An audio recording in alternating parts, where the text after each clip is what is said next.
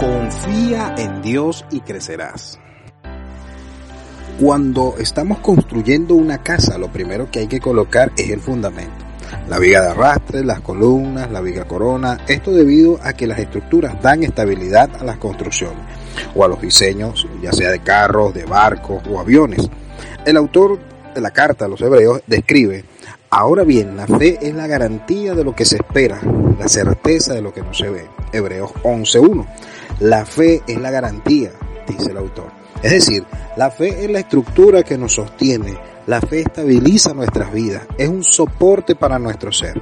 Todos necesitamos algo en que creer, pero no hay fundamento u objeto más estable en que creer que creer en Cristo. Soy el pastor Richard Flores y te invito a confiar en la palabra de Jesucristo porque te brindará estabilidad, seguridad y salud espiritual, emocional y psicológica. Dios te bendiga.